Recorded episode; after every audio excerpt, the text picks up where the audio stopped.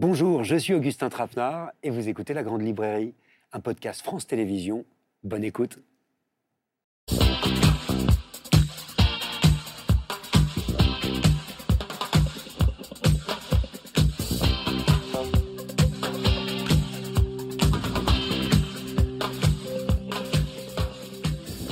Bonsoir, bienvenue dans la Grande Librairie pour une année 2023 qui sera, je vous le souhaite à toutes et à tous, faite de découvertes, de rêves, de joie.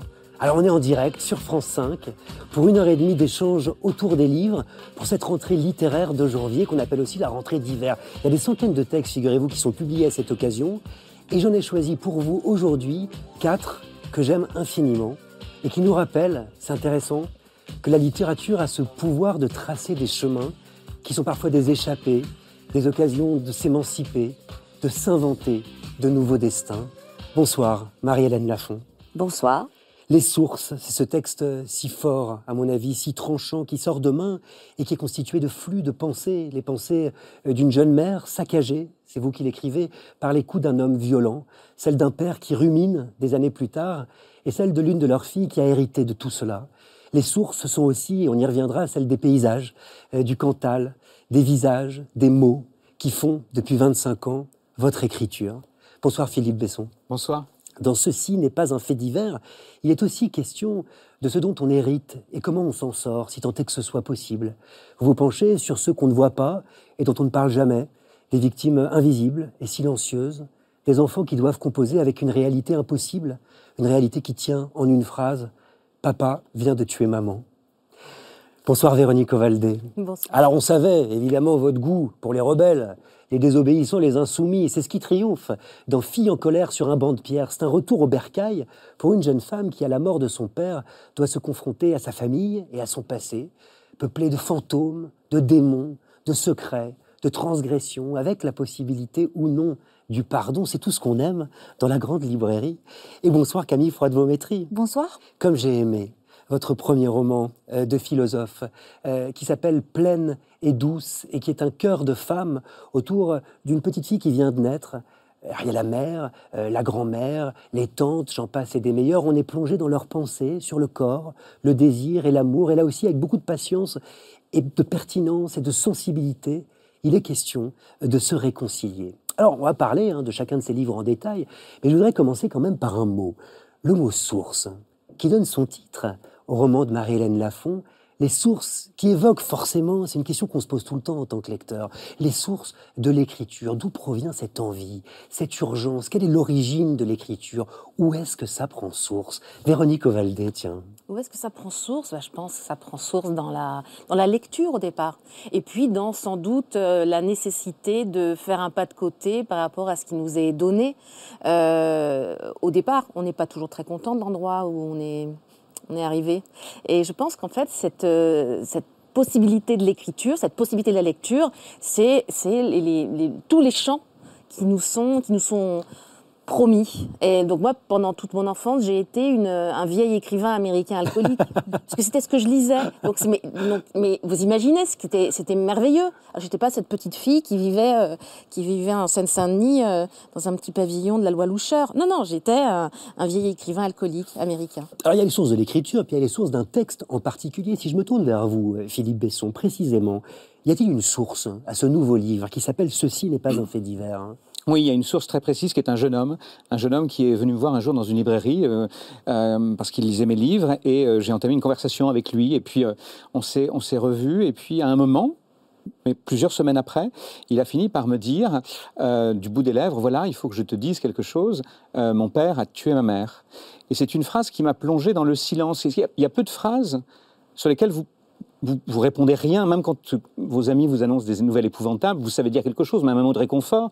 Et là, je me souviens de mon absolu silence qui a duré vraiment peut-être une minute, parce que je ne savais pas du tout ce qu'on pouvait dire après une phrase comme celle-là. Et puis, il a fini par m'expliquer les choses, et je lui ai dit, mais pourquoi tu as mis si longtemps à le dire? Et il me dit, précisément parce que euh, nous, on n'a pas les mots pour, euh, pour raconter ces histoires-là, et puis surtout, vous le disiez, ils sont des victimes collatérales, donc des victimes silencieuses. Euh, il, se dit, il dit le féminicide emporte tout. Donc nous, on, a, on, doit rester à côté. Voilà. Et moi, je me suis dit, euh, c'est pas possible que, qu'il ne parle pas. C'est pas possible qu'on n'entende pas sa voix. Et, donc la source, c'est aussi une volonté de réparer quelque chose. C'est, d'enclencher une réparation en se disant cette vie-là, qui est une vie dévastée par un, événement, une tragédie épouvantable, cette vie, elle doit être racontée pour, être, pour qu'on la répare d'une certaine manière. Et pourquoi euh, choisir le roman, justement? Pourquoi choisir la fiction? Alors ça, justement, je trouve que c'est un point fondamental. C'est-à-dire que sur la question, par exemple, du féminicide ou la question des violences faites aux femmes, il y, a, beaucoup de choses, il y a beaucoup de textes, il y a des, magnifiques essais, il y, a des, il y, a des, sociologues qui sont exprimés, des philosophes, euh, tout ça. Et cette littérature est fondamentale et très importante. Et moi, j'y ai puisé pour écrire d'ailleurs euh, ce livre-là. Euh, mais, mais en même temps, ce, qui, ce que je trouvais dommage, c'est que souvent, c'est aussi la, raison de ce titre, c'est que le, féminicide, par exemple, est ramené à l'état de fait divers ou à l'état de statistique dans un décompte macabre. Vous savez, on dit cette année, il y a eu tant de femmes tuées sous les coups de leurs conjoints, etc. Et je me suis dit, c'est terrible parce que derrière, c'est des histoires d'hommes et de femmes, des histoires d'enfants, et il faut raconter les textes par le biais du sensible et par le biais de l'émotion. Ah. Et le roman, c'est faire ça. C'est-à-dire, je trouve qu'effectivement, et d'ailleurs, je pense que Camille dira la même chose, c'est-à-dire qu'elle, qui est essayiste, philosophe et qui est passée au roman, j'imagine que c'est une façon de dire, je vais raconter les choses en utilisant l'émotion et le sensible. Camille Freud-Vométrie oui, j'allais rebondir en effet parce que euh, le mot de voix que vous venez d'employer euh, euh, résonne beaucoup parce que dans, mon écriture théorique, philosophique, j'ai toujours fait entendre des voix, à commencer par la mienne, en faisant le choix d'écrire en première personne, y compris dans ces textes philosophiques. Mais c'est une voix que je croise avec celle des femmes que je rencontre et qui viennent avec la mienne tisser quelque chose qui, se, qui vient donner en quelque sorte la trame qui est derrière euh, les idées qui se déploient ensuite. Et c'est au fur et à mesure de cette exploration, notamment de, de ces thématiques corporelles qui sont, qui sont les miennes, que l'écriture euh, est devenue fictionnelle presque malgré moi, mmh. et que l'envie de, de, revenir peut-être à la source, c'est-à-dire aux voix et aux émotions des femmes, s'est déployée. Vous voyez comme on l'embrasse, ce mot, source, Marie-Hélène Lafont qui est central jusque dans le titre de votre, de votre texte, les sources, ce mot que vous mettez au pluriel, ce mot qui apparaît dès l'épigraphe euh, de votre livre, dans une citation de Colline de Jean Giono, ce mot source que vous préférez, euh, vous l'écrivez, au mot racine. Pour quelle raison? Parce qu'il est ouvert, il euh, traverse, il n'assigne pas à résidence. les les rivières ont des sources et elles s'en vont dans le monde. Et euh, j'aime cette ouverture, cet élan, cet allant, cette énergie qui euh, emporte, c'est le désir de vivre qui coule de source. De quelle source est-ce que vous nous parlez, en somme? Des sources du désir, du désir d'écriture. Hein, ce que Véronique a dit, euh, je, je n'ai pas été un écrivain américain alcoolique dans mon enfance. Vous étiez quoi, tiens, vous? Euh, Dans mon enfance, euh, j'étais euh, une, une écolière éperdument amoureuse de l'école, parce que l'école m'avait ouvert la source des mots, des phrases et des histoires. J'étais d'abord ça. J'ai peu lu dans l'enfance. Si ce n'est Poule rousse du père Castor. J'étais aussi Poule rousse, ce qui est quand même beaucoup moins ah bah, Vous étiez Poule rousse. Pas mal. Américain alcoolique. Vous étiez Poule rousse. Ben, les sources, évidemment, chez vous, Marie-Hélène Lafont, euh, sont aussi rattachées à un pays, euh, au Cantal, à la vallée de la Santoire, qui sont des lieux que vos lecteurs connaissent bien, puisque vous les avez souvent convoqués euh, dans vos livres. Je pense à Histoire du Fils, hein, à, Joseph, au pays. Qu'est-ce que vous continuez d'y puiser? euh, dans ces sources-là, précisément? Comment on puise dans une source, dans ces territoires? Je... Ne glisse pas ailleurs, creuse sur place. C'était l'exergue, ne glisse pas ailleurs, creuse sur place. C'était l'exergue de mon tout premier livre, euh, publié euh, donc en 2001. Et c'est une phrase de Robert Bresson dans Note sur le cinématographe. Donc, je m'enfonce dans les choses. Euh, les choses, euh, le vent, les odeurs, euh, les saisons, les gestes, et je m'enfonce dans les silences, dans ce qui est de l'autre côté des silences. Et dans ce livre-là, tout particulièrement. Au début, il y a quoi, Marie-Hélène Lafont? Il y a une phrase, la première? Pour ce livre-là, oui, et pour presque tous d'ailleurs. Quelle est-elle? Il dort sur le banc. Il dort sur le banc. Les sources, vous l'avez compris, c'est le titre du nouveau roman de Marie-Hélène Lafont qui sort demain.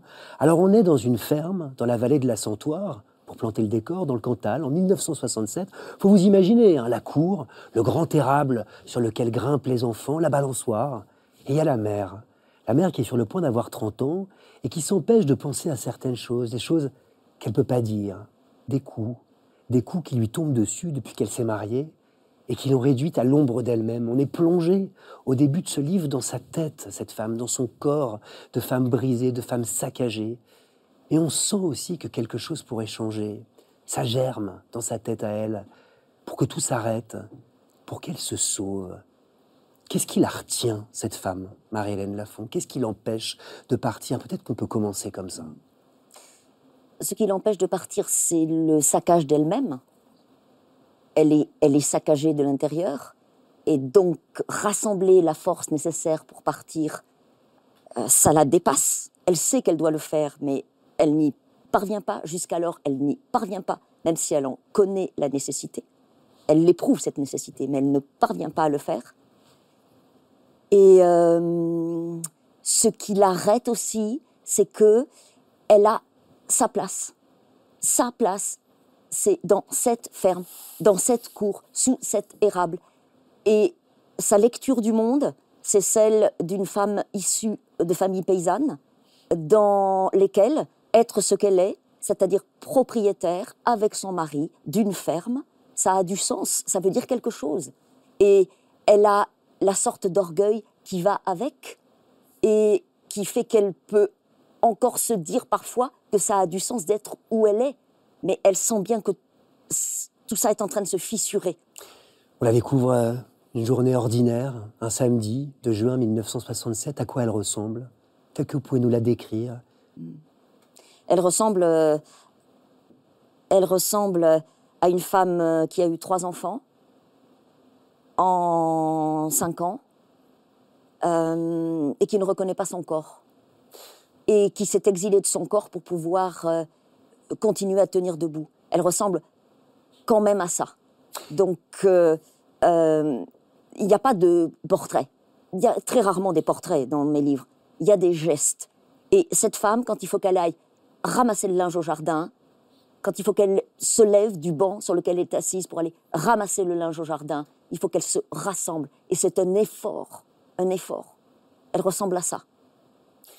Qu'est-ce que ça vous inspire, Camille Froide, vos maîtrises euh, Vous dont le travail philosophique et littéraire gravite autour de la question du corps, corps central chez Marie-Hélène Lafont, justement? Oui, l'histoire est saisissante parce qu'elle est comme une sorte de, de, synthèse poétique et dramatique de ce qu'était la condition des femmes euh, pendant, pendant des siècles et jusqu'à encore euh, aujourd'hui, bien sûr, mais elle, elle, plante le décor d'un monde dans lequel les femmes ne sont que des corps, des corps procréateurs, des, machines à faire des enfants, à donner des enfants à la société. Euh, et qu'elles doivent pour cela euh, renoncer à, peu près tout dans leur existence, si ce n'est euh, ce qu'elles donnent de leur vie au quotidien à, étendre le linge et, à faire la cuisine. Et c'est toute, la dynamique dans laquelle on est entraîné aujourd'hui qui consiste justement à, à, faire en sorte que nous cessions de n'être que des corps, ou alors à faire en sorte que de ces corps objets instrumentalisés, nous devenions des corps sujets. Mais qu'est-ce que ça raconte, un corps, Marie-Hélène Lafont? Qu'est-ce que ça dit? Qu'est-ce que ça sait dire? Dans les sources, euh, ce corps-là raconte euh, la peur. Hein. D'abord. D'abord. Euh, une, angoisse constante qui, qui fait que on, est, on est suspendu en dehors de soi-même. Et elle est toujours dans une attente de ce qui va survenir. Et cette femme a voulu les enfants. Hein, hmm. vous, avez dit les corps procréateurs elle a voulu les enfants, elle a été dans l'attente des enfants, et elle a un lien très fort au corps de ses enfants. Le corps de cette femme est très noué au corps de ses enfants, surtout au corps du petit garçon. Gilles. Gilles. Comme si celui-là, pour le coup, n'était pas encore tout à fait détaché d'elle, alors que les filles sont sur la balançoire ou montent dans l'érable. Et le corps, euh, par la peur, justement, ça dit aussi tout ce qu'on ne peut pas dire. Et votre héroïne, c'est ce qui m'a intéressé. Elle a des mots. Elle a deux ou trois mots, mm. vous écrivez, mm. sur ce qu'elle vit. Mm. Seulement ces mots, elle n'ose pas les dire, elle n'ose pas les partager. Elle n'ose pas le dire, même à sa famille. Non. Quels sont-ils ces mots qu'on ne peut pas dire, Marie-Hélène Lafont? Eh bien, ce sont les, les, les mots euh, qui accompagnent euh, le, le, le- le rapport au corps qui a été instauré dans ce couple entre cet homme et cette femme est accompagné de mots qui sont extrêmement destructeurs, euh, qui sont des mots qui la réduisent à rien. Une litanie de quelques mots qui la réduisent à rien et qui toujours l'accompagnent et qui toujours éventuellement lui tombent dessus dans les moments où elle pourrait penser qu'elle échappe, les moments de relative tranquillité, les moments où elle est à la messe avec les enfants et où son, sa pleine respectabilité de femme, jeune femme conduisant sa voiture propriétaire d'une ferme avec ses enfants dont elle est flanquée à droite et à gauche dans l'église, sa pleine respect- respectabilité de femme est fissurée de l'intérieur parce que ces mots-là, les mots de- du mari, les mots qui vont avec les coups, résonnent toujours en elle. Il y a des mots que vous n'arrivez pas à écrire, vous? Oui, Je vous demanderai pas mots, lesquels. il y a des mots que j'arrive pas à écrire. Vous retenez dans, euh, dans, dans euh, dans ce livre-là, plus que dans tous les autres, euh, il y avait, pour moi, quand j'étais au chantier du livre, il y avait l'obsession de ne pas déraper sur des hauts qui eussent entraîné le texte vers une forme de, de, de pathétique ou de voyeurisme qui eût été une trahison totale. Donc, le, le, le, le rapport au mot, là, pour le coup, il est toujours, hein, évidemment, e- extrêmement tendu et il y a un éperdu désir de précision et de justesse dans l'écriture. Mais pour ce livre-là, il y avait un enjeu encore plus, j'ai presque envie de dire plus grave pour ce livre-là. Véronique Ovaldé, qu'est-ce que ça vous inspire? C'est très intéressant ce que tu, dis, euh, Marie-Hélène, sur, euh, sur les interdits, en fait, des, interdits des mots, les mots qu'on ne peut pas utiliser. Et, euh, puis toute cette histoire de, famille, elle est. moi, je l'ai lu deux fois, en fait, ton texte. Je l'ai lu cet été, parce qu'on me l'a fait lire, les, épreuves, et je l'ai lu de nouveau euh, il y a peu de temps. Je trouve que c'est un texte très fort parce que euh, dans, cette, économie, justement là, euh, tu dis quelque chose de fondamental sur, sur la, vie de ces femmes. Moi, ça m'a fait vraiment me remémorer beaucoup de choses de ma propre famille. Et je suis admirative parce que je me suis dit, je ne sais pas exactement ce que c'est que ce texte-là, mais je me dis, il y a une forme de réparation presque. Parce que finalement, ces femmes-là, euh, est-ce qu'elles partaient la majorité d'entre elles ne partaient pas. Et j'aime cette idée de l'émancipation. J'aime cette idée d'une possible réparation, de quelque chose que tu peux lui offrir. Moi, j'ai parfois l'impression, j'ai vraiment cette impression-là quand, on- quand, quand j'écris, en l'occurrence, moi j'écris vraiment de la fiction. J'écris avec euh, bah, tout ce que je suis, tout ce que j'ai lu, tout ce que j'ai entendu, tout ce, que, tout ce qui fait que je suis, euh, je suis cette personne-là. Mais euh, je prends toujours ce biais de la fiction, malgré le discrédit intellectuel dont souffre la fiction, je trouve, dans nos, dans nos contrées. Je, le, je, le, je le revendique et, et, je, et à travers ce texte-là, le texte que tu as écrit, moi je sens en effet quelque chose comme une possibilité euh, que tu donnes à ton personnage euh, de, de se rebeller, de se révolter, Oui, oui, d'échapper. d'échapper. d'échapper, de se sauver et de sauver les enfants. Parce qu'il y a un enjeu autour des enfants, et et il est bien question des enfants, hein, dans, notamment dans... dans, dans- Mon livre, oui. oui, Ceci n'est euh, pas un fait divers, voilà, le livre ceci n'est pas un fait divers. Et euh, d'autres vies que la leur, Ouais. ou d'autres vies que la sienne, et d'autres vies que la sienne, ça commence là, quand elle dit qu'elle ne remontera pas. Plus jamais. Mm. Et à ce moment-là, je, je- je laisse le silence hein, euh, s'installer. Euh, Ce que cette femme va pouvoir inventer pour cette vie à continuer, euh, ça appartient au silence. Mais là où le texte est assez incroyable, je ne sais pas ce que vous en avez pensé, c'est qu'il n'y a pas seulement euh, les pensées euh, de cette femme, de cette mère. Vous faites également entendre dans une deuxième partie la voix du père, sept ans plus tard, pendant une nuit d'insomnie, celui que le lecteur ne peut pas s'empêcher de voir comme un bourreau, et qui parvient quand même à nous émouvoir. Pourquoi est-ce qu'il fallait que ces récits coexistent?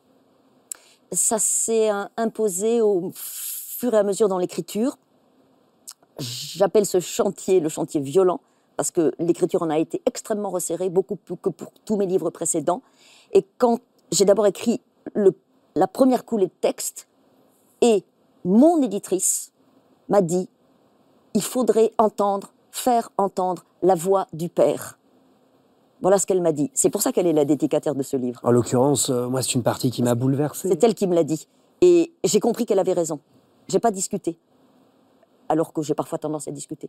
Euh, j'ai attendu un peu, j'ai laissé poser un peu cette première coulée textuelle et euh, j'ai donné la voix, donné à entendre la voix du Père. Et on, était, quand j'ai ouvert le chantier de la voix du Père, la deuxième partie, c'était au moment du premier tour d'élection présidentielle. Et très naturellement, j'ai pensé élection, euh, Valéry Giscard d'Estaing. Euh, je savais que c'était en 1974, j'ai recherché la date, dimanche 19 19 mai, et je suis partie comme ça sur la piste de la rumination du, du, euh, du père, qui est un homme qui est davantage dans le monde et dans l'histoire que, que- qu'elle. hein. Elle, elle dit le monde m'est indéchiffrable, tandis que lui, euh, il, il écoute les informations, il lit le journal, il veut savoir ce qui se passe. Donc, lui, pour lui, l'élection de Giscard d'Estaing, ça signifie quelque chose. Et à partir de là, on rentre dans l'univers mental de cet homme, qui est euh, en effet euh, cet homme violent, qui est aussi ce paysan, éperdument euh, lancé dans le travail de sa ferme, et qui est aussi un père. Ça m'a fait penser, Philippe Besson, à une phrase de votre livre. Il y a toujours différentes façons, plusieurs façons de raconter la même histoire. Oui, et, et c'est ça qui je trouve, très, très fort dans le livre de Marie-Hélène. C'est-à-dire que moi, c'est une partie, la deuxième, qui m'a dérangé, mais dans le bon sens du terme, bousculé. Parce que Bousculé, ouais. précisément, euh, euh, j'étais auprès de cette femme, la, mère, dans la première partie, et, de sa souffrance, et de son corps en souffrance, et de cette domination qu'elle subit, et de cet arrachement qu'elle réussit finalement à faire. Et donc, voilà. Et du coup, quand arrive la deuxième partie, je me dis, ah, mais non, c'est tellement confortable quand on a un bourreau identifié, pourquoi faut-il qu'on lui donne une espèce d'humanité? Et en fait, la, force de, de ce, chapitre, c'est de, le raconter lui, et de dire effectivement, rentrer dans une forme de nuance, avec une écriture qui est d'une justesse et d'une sobriété parfaite. Et ça, je trouve que c'est très, très bousculant. Voilà, C'est- très bousculant. Ouais, et ça surgit comme ça au détour d'une phrase, euh, au détour du- d'une Oui. anecdote, cette sensibilité de cet homme. À un moment, je me souviens, quand on, il mentionne euh, la photographie de ses trois enfants qui sont alignés, Mm. euh, cette photo que sa, sa vieille tante lui a donnée, on voit surgir quelque... Enfin, c'est vrai que c'est troublant. C'est troublant parce qu'on a besoin de lui dans la position du bourreau. Moi, par exemple, dans, dans, dans mon livre, j'avais besoin que le fils rejette absolument le père. C'est-à-dire qu'il y, a- il y a cette idée que le père est impardonnable. Il y a, l'idée que c'est inexcusable, que ce qu'il a fait est évidemment immonde et que donc il n'y a pas la place, la- la- même la plus infime, pour le pardon à l'égard de cet homme. Alors que la, la petite fille, qui elle a 13 ans, elle, elle se dit c'est mon père. Oui. C'est mon père. Et donc, elle a ce, ce- ce- ce rapport ambivalent qui est je sais bien que c'est un meurtrier, je sais bien qu'il a tué ma mère, mais en même temps, c'était la figure de protection, c'était mon père, je l'aimais. Et donc, je ne peux pas désinguer cet amour en une seconde. Elle n'y arrive pas, en fait. Et donc, cette ambivalence qu'elle a à l'égard de son père, c'est quelque chose de troublant et que souvent, d'ailleurs, les enfants euh, peuvent avoir parce que, parce qu'encore une fois, euh, c'est une figure euh, incontestable. justement, ce qui crée de la, de la complexité dans votre livre, c'est le, le- le regard de cette fille sur Bien ce sûr, père. bien sûr. Indéfectiblement, il est son père. Et euh, là, en l'occurrence, indéfectiblement, il est le père. Oui. Il est le mari. Il est un homme qui a du lien avec des femmes, avec la tante Jeanne, avec sa propre mère, avec Suzanne, cette femme euh, euh, avec laquelle il a eu une histoire au Maroc, qui a été fondatrice pour lui, dont, on- dont il dit euh, qu'elle était une maîtresse femme. Et maîtresse femme, c'est très polysémique. Hein. Donc, euh, euh, si les choses étaient simples, ça se saurait. hein. Et la littérature, justement, elle est à cet endroit-là pour déployer euh, tous les méandres, essayer de, de se coller au plus près, euh, de coller l'oreille au plus près de nos polyphonies, nos polyphonies intérieures qui sont opaques, euh, qui sont indéchiffrables. Et j'essaie de donner à entendre ce qui est indéchiffrable à lui-même d'abord, Oui, parce qu'il lui non plus n'a pas les mots. Il les cherche, les mots. Et c'est difficile. Et d'ailleurs, il regrette, il regrette de n'avoir pas davantage étudié. Il se dit que ça lui manque pour la conduite de la ferme, et il se dit aussi qu'il a euh, trahi les attentes et l'amour de la tante Jeanne. Cet homme-là a été aimé. il y a les pensées de la mère, on l'a compris, il y a les pensées du père. Mais il y a aussi euh, celle de la cadette, Claire, qui une cinquantaine d'années plus tard revient dans la ferme de son enfance, juste avant que celle-ci ne soit vendue. Et ça donne lieu à un des passages les plus beaux des sources. Ce passage, on a voulu qu'il s'incarne dans le corps, dans la voix d'une romancière que vous aimez beaucoup. Et je crois que la réciproque est vraie. Cécile Collot. Bonsoir Cécile. Bonsoir. Bonsoir. Bonsoir. Salut Cécile. Ça va Me voilà, comme une vache dans un jeu de quilles. La source serait là. Une source. Elle préfère le mot source au mot racine. Elle a beaucoup retourné ces questions quand elle avait 30 ou 40 ans. Elle sait que sa sœur et son frère s'arrangent aussi comme ils le peuvent avec cette maison des petites années, la cour et l'érable, Fridière et le reste.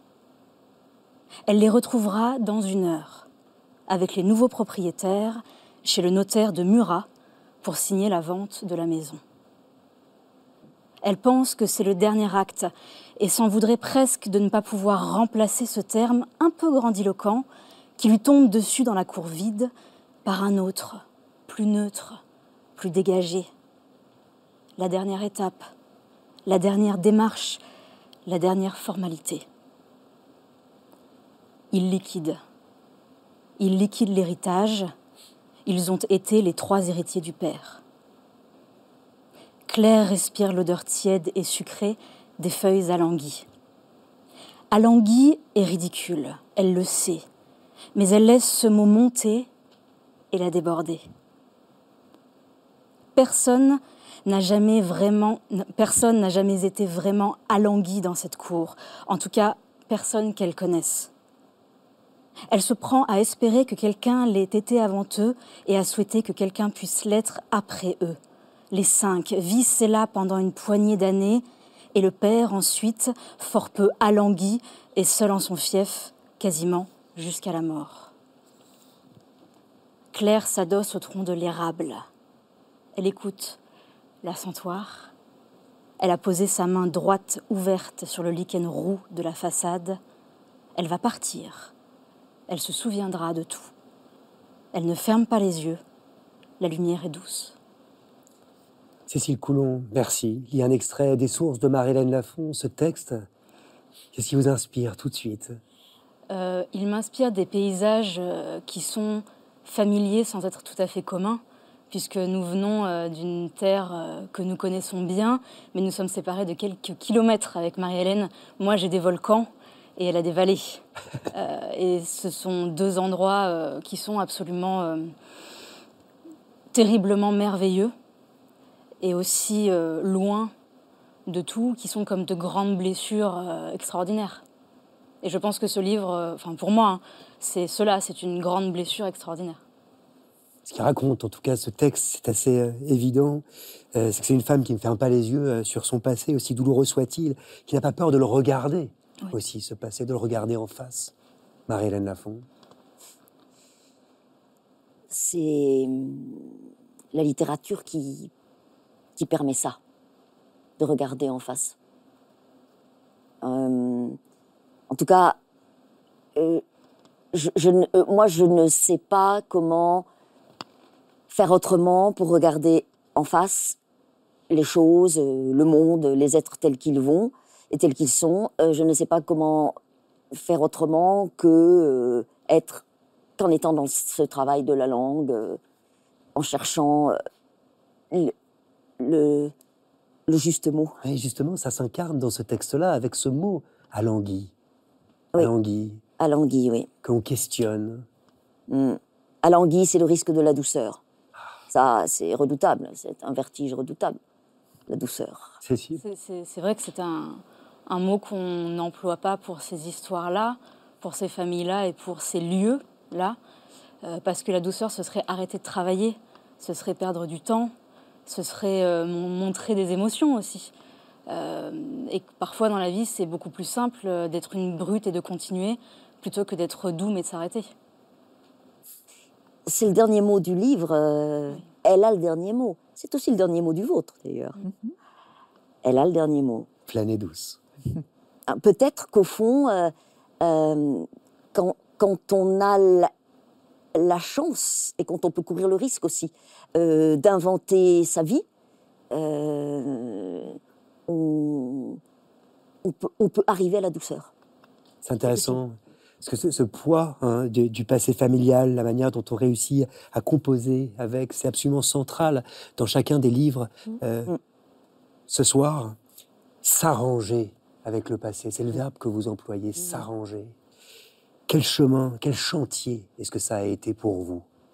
Marie-Hélène Lafont, femme et écrivain. C'est un chantier. Vous le mettez au passé composé. C'est un chantier. C'est euh, ça a toujours déjà été là euh, dans le dans, dans le désir euh, des mots, le désir de la langue, le désir de l'écriture, et ça ne finit pas. Ça continue. Euh, c'est ça me traverse tout le temps. Euh, c'est à la fois un vertige et une jubilation totale. Alors on passe sa vie à faire quoi? On passe sa vie euh, à être traversé par le monde, à être à l'affût, à être aux aguets, euh, à ne pas s'alanguir. euh, euh, on passe sa vie au travail du verbe. Ça Et on n'aura pas assez de temps pour aller au bout de soi-même, c'est pas moi qui le dis, c'est Louis Aragon dans le roman Inachevé. Ça s'appelle Les Sources, ce livre en tout cas de Marie-Hélène Lafont. Il est publié chez Bûcher-Chastel. C'est un livre qui sonde avec une très grande justesse la violence domestique, mais aussi l'œuvre du temps. Un livre à l'écriture aussi affûtée que la lame d'un couteau, mais qui est aussi étrangement apaisé. Je trouve que c'est magnifique. Merci aussi Cécile Coulon d'avoir été avec nous euh, pour en parler, euh, de nous avoir accompagnés. Et puisqu'on parlait euh, d'apaisement, y en a-t-il aussi dans Ceci n'est pas un fait divers de Philippe Besson, euh, en librairie demain également. L'histoire inspirée de faits réels, euh, c'est celle de la mort d'une femme poignardée par son mari. Et ce que ce roman explore, c'est ce qui arrive à ceux qui restent, en l'occurrence aux enfants, après le meurtre de leur mère. Ces victimes collatérales, on le disait, ces victimes invisibles et silencieuses, comment on réapprend à vivre? Est-ce que c'est au moins possible? Vous le disiez, hein, Philippe Besson, des féminicides comme celui euh, que vous racontez, en France, en 2021, il y en a eu 122. C'est toujours une phrase qu'on rappelle. Et vous nous annoncez, dès le titre de votre livre, encore une fois, vous le disiez, ceci n'est pas un fait divers. Mm. Si ce n'est pas un fait divers, c'est quoi, précisément? Alors, ce n'est pas, je vais commencer par ce n'est pas, avant de dire ce que je pense que c'est, ce n'est pas effectivement qu'une ligne dans un journal, ça n'est pas qu'une statistique, euh, c'est des vies dévastées, c'est c'est une réalité concrète, c'est, des gens qui doivent euh, apprendre à se reconstruire après, c'est un trou noir aussi évidemment, euh, ça. Mais je pense que c'est surtout un fait de société. Ça raconte quelque chose de notre monde. C'est-à-dire que déjà, ça n'est pas ou ça n'est plus cette fable qui s'appelait le crime passionnel. C'est-à-dire qu'il l'aimait tellement qu'il l'a tué. Ce- sur quoi on a vécu pendant des années. Enfin, c'était un truc complètement fou quand on y C'était presque une circonstance atténuante. Il a tué sa femme, et vous imaginez, il, est, il doit sans doute être perclus de chagrin. Enfin bon. Et donc, donc c'était terrible. Et donc, moi, je, je veux faire un sort à ça. Le crime passionnel est une invention. Et vous allez même plus loin. Vous dites, c'est pas non plus un meurtre, c'est un féminicide. C'est c'est un féminicide. Alors, ce qui est assez drôle, d'ailleurs, c'est quand vous écrivez le mot féminicide avec un traitement de texte, il est souligné, vous savez, de rouge, euh, comme, comme tous ces mots qui n'appartiennent pas au vocabulaire. C'est-à-dire qu'ils ne sont pas encore dans le vocabulaire. Donc, c'est- intéressant, hein, ça. Bon. Et, c'est un fait de société parce qu'effectivement, ça raconte la domination masculine, ça raconte l'idée surtout qu'un homme, à un moment, se considère comme un propriétaire. Et que donc ce crime est un crime de propriétaire. Parce que ce qu'on constate quand on regarde, là les statistiques pour le coup nous servent beaucoup, c'est que dans quasiment la totalité des cas, le meurtre arrive quand la femme dit je m'en vais. Et l'homme ne supporte pas l'idée du départ de la femme, c'est-à-dire de la dépossession, tout simplement, de l'idée que cette femme pourrait avoir une vie sans lui, indépendamment de lui, une vie qu'il ne dominerait plus, qu'il ne domestiquerait plus. Il a chosifié sa femme, et, et- et cette idée le rend tellement fou qu'il tue qu'il tue parce qu'il est propriétaire. Et donc ça raconte ça, et ça, ça dit quelque chose de, de- donc du monde dans lequel on vit, je crois. Et de, alors comme je suis avec vous le seul homme sur ce plateau ce soir, je pense que précisément c'est ça aussi, c'est cette idée que peut-être nous les hommes, euh, nous n'avons pas fait du tout ce chemin-là. C'est-à-dire que, que sans doute on, on a vécu pendant très longtemps avec cette idée que oui, bah oui, un homme, ça dominait, etc. Et c'était comme ça. Alors vous allez jusqu'à la violence et jusqu'à la mort. Vous allez raconter précisément ce qui s'est passé dans un cas, le cas qui est presque une étude hein, ici, euh, dans ce livre Ceci n'est pas un fait divers. Et vous commencez par un coup de téléphone, une adolescente qui appelle son frère et qui lui raconte ce qui vient de se passer. Et je le disais en début d'émission, ça tient en une phrase Papa vient de tuer maman. Ben, c'est des mots vertigineux. C'est des mots. euh, Enfin, tout est, tout est là.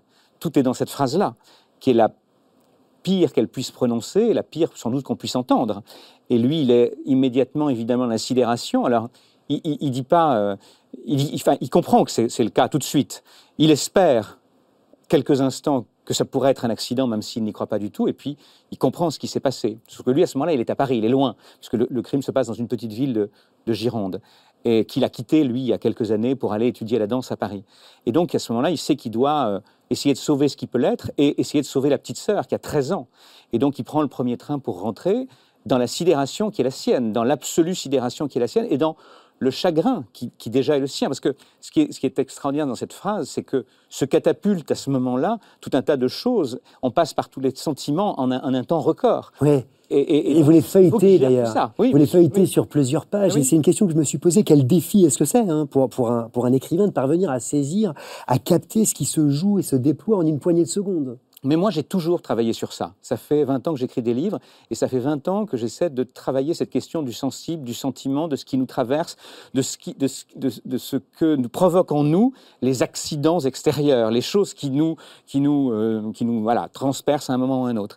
Euh, ça, ça m'intéresse. Et donc, j'essaie à chaque fois de me mettre dans la situation, euh, même si là, c'est évidemment totalement impossible, mais de me mettre dans la tête de quelqu'un qui reçoit quelque chose aussi épouvantable.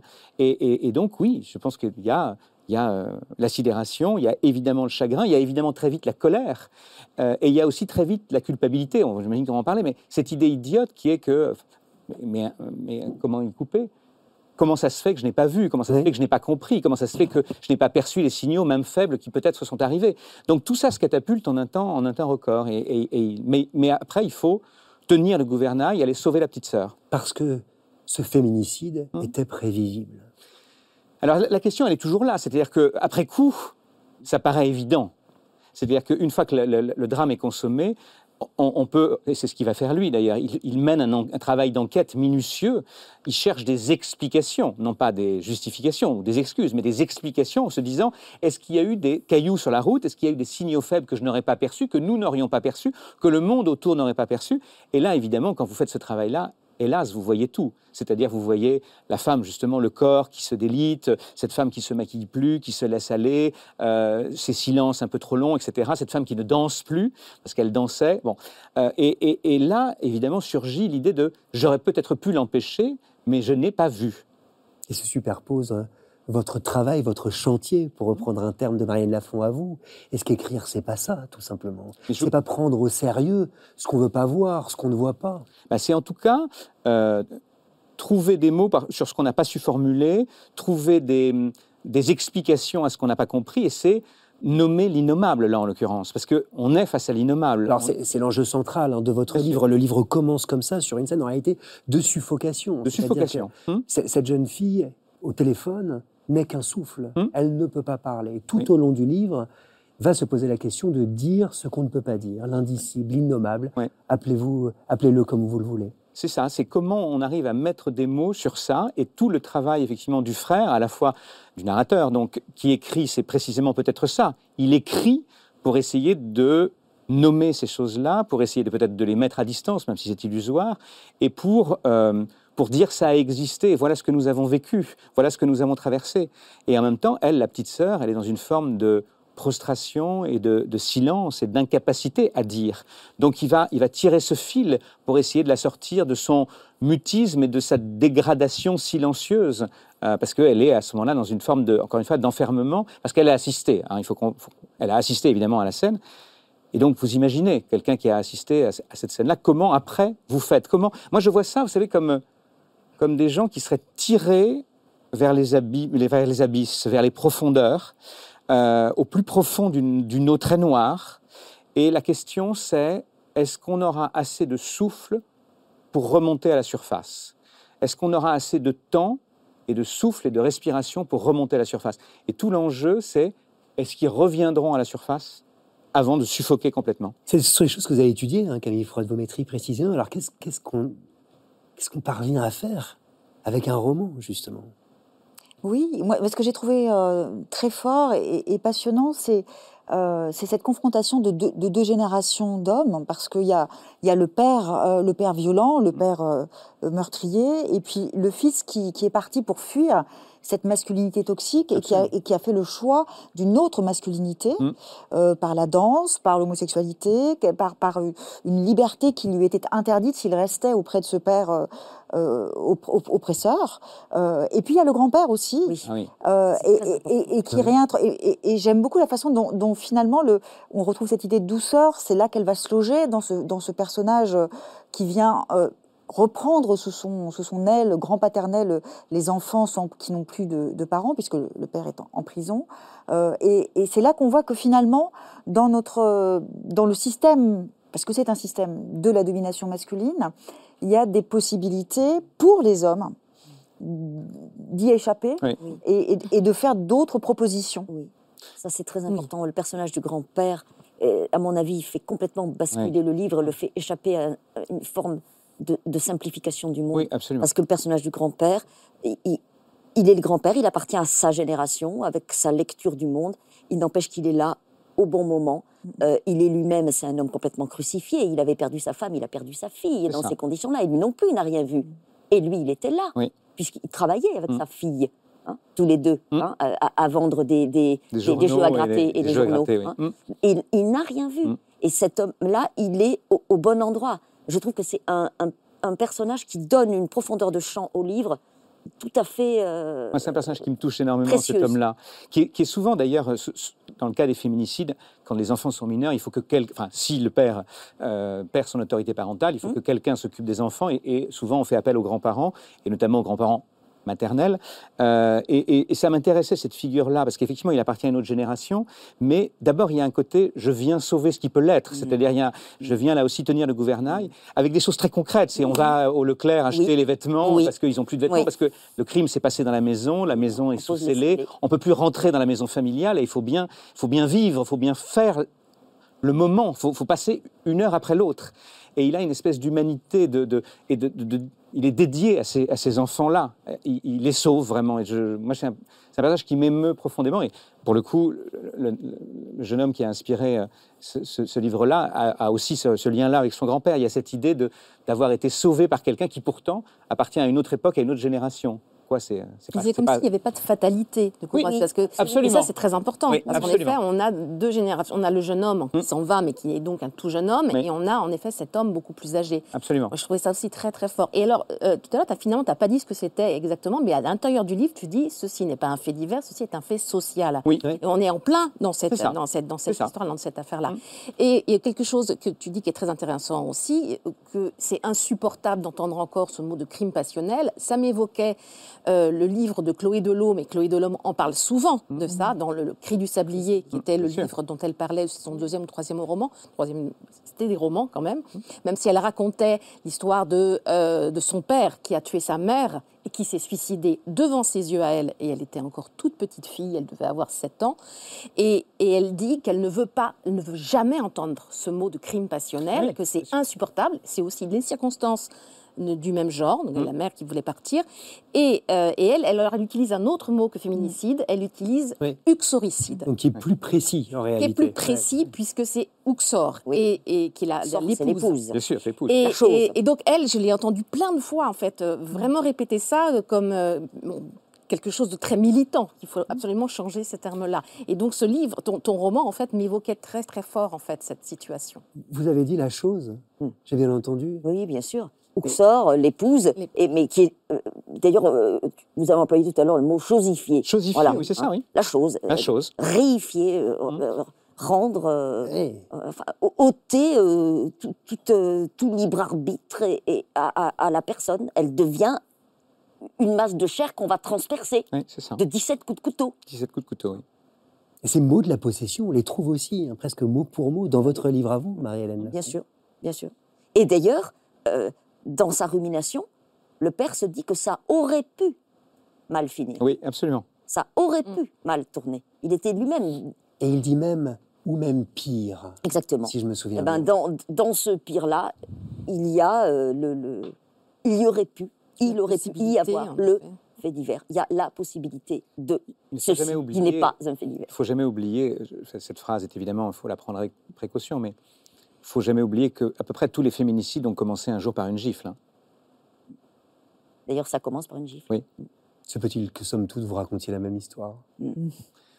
En tout cas, oui, il y a cette idée de la violence faite sur quelqu'un qui n'est pas en situation de répondre. En tout cas, il y a, l'idée de, de, de la domination, de la dépendance euh, et de la chosification. Oui, ça, Oui. c'est, ça, c'est, c'est au cœur de, Oui. de ces Et, romans. et- et de la solitude. Et du silence aussi Voilà, qui revient. le silence et ce la qui est solitude. intéressant aussi, on ne peut pas que- dire, Oui, on peut pas dire. Et on ne peut pas partager, et ce qui est terrible, c'est que, on a le par sentiment exemple, qu'on ne peut pas être aidé. Moi, ce qui me, ce qui me, ce qui m'intéressait, ce que je reprends aussi d'ailleurs dans le livre, c'est la mère ne parle pas, Mhm. elle ne dit pas, et, et- et donc le fils quand même se dit mais quand même elle aurait pu, et, et en fait on se rend compte que la sœur à un moment a compris qu'il y avait, il y avait des, des violences euh, au sein du couple, et, et, et, elle- et la mère dit à la, à, à sa- à la petite fille n'en parle pas à ton frère, on sûr. va pas l'embêter avec Bien ça. sûr. Oui. Cette phrase aussi est vertigineuse. Mhm. On va pas l'embêter avec ça. Mhm. Et donc c'est l'idée, je vais pas en parler parce qu'on va pas déranger les autres, on va pas déranger le fils, etc. On va pas déranger les enfants. Et elle ce n'en que je parle comprends. pas non plus à son Et, père. et elle n'en parle pas à son père, elle n'en parle à personne, elle s'enferme dans son propre silence. Et le seul moment où elle parle, c'est quand elle va finalement dans, un- dans une gendarmerie pour déposer une main courante, et où en face d'elle, hélas, ça arrive souvent, il y a quelqu'un qui ne sait pas recueillir sa parole, qui ne sait pas faire. Mais ça, ce sont des enjeux d'écriture, Philippe. C'est des enjeux d'écriture. Moi, alors, c'est marrant parce que tu disais ça tout à l'heure. En fait, on écrit un peu quand même là ce genre de livre. Je ne sais pas si c'est en tremblant, mais en, en faisant très très attention. C'est-à-dire, il y a- y, y une obligation de justesse. Il y a une obligation et, et presque à la limite, on écrit un peu en dessous de la main. C'est-à-dire que euh, il, il faut surtout pas en rajouter. Il faut plutôt en enlever. C'est-à-dire que les choses en soi sont telles que ça ne sert à rien d'en rajouter. Au contraire, il faut, il faut, faut voilà dans une forme de nudité, de sobriété. Donc moi, je sais que dans ce livre-là, je, cherchais à, m'effacer le plus possible, à, faire qu'on entende la voix du jeune homme, parce que c'est ça qui m'importe, la voix de ce jeune homme qui enfin, qui parle et qui raconte, mais, en, faisant qu'il parle de manière très, très nue et très voilà, parce que sinon c'est pas possible. Et, donc du coup, c'est des livres qui, comme c'est des livres à enjeu, il faut être très très prudent en tout cas. Et moi, j'étais j'étais euh, j'étais obsédé par ça à, chaque instant, vraiment. Alors ça donne des très courts chapitres, extrêmement efficaces, extrêmement précis. Le livre s'appelle Ceci n'est pas un fait divers de Philippe Besson. Il est publié chez Julia. Vous l'avez compris, c'est un livre qui va vous saisir hein, au plus profond de votre chair. Et ce ne sont pas les libraires qui nous diront le contraire. Les libraires qui ont des tas de romans sur leur table, notamment les romans de mes invités d'aujourd'hui, les romans de la rentrée littéraire de janvier, et qui vous attendent de pied ferme plutôt euh, que de souhaiter une bonne année à votre vieille tante. Faites-le à votre libraire. Il vous le rendra avec des rêves. Aujourd'hui, cap sur Rennes, en Bretagne, et sur la librairie Comment dire d'Aliénor Mauvigné, qui a ouvert ses portes en septembre dernier. C'est un sujet d'Inès de la mode Saint-Pierre. Kafka dit dans son journal Si la littérature ne nous réveille pas d'un coup de poing sur le crâne, à quoi bon lire? Lire, ça doit nous inquiéter, ça doit euh, voilà, nous rendre vivants. Et donc, euh, oui, un bon coup de poing sur le crâne, c'est bien. Entre 2016 et 2020, il y a eu beaucoup d'événements dans ma vie privée assez douloureux, assez difficiles. Et le confinement est arrivé par là-dessus et a fini de me faire tomber, de me mettre à terre d'ouvrir ma propre librairie me permettait euh, peut-être de trouver justement le chemin de cette reconstruction, se ressaisir comme euh, on peut dire aussi. Je ne sais pas si la littérature ça répare, mais euh, ça fait du bien par contre, ça oui. Mon livre noir, très noir, c'est Dirty Weekend d'Hélène Zahavi. C'est l'histoire d'une femme qui un jour décide qu'elle en a marre d'être sans arrêt un objet de désir dans le métro avec les mains qui traînent.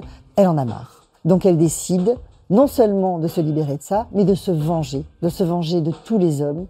Et elle part dans une espèce de croisade meurtrière, sanguinaire, sans aucune pitié. C'est d'une férocité absolument incroyable.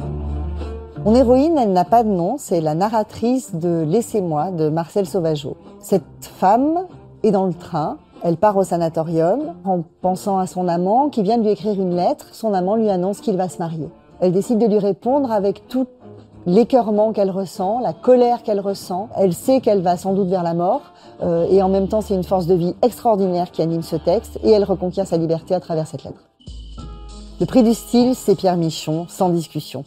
C'est un auteur qui a un art de la langue française, une maîtrise de la langue française absolument fascinante.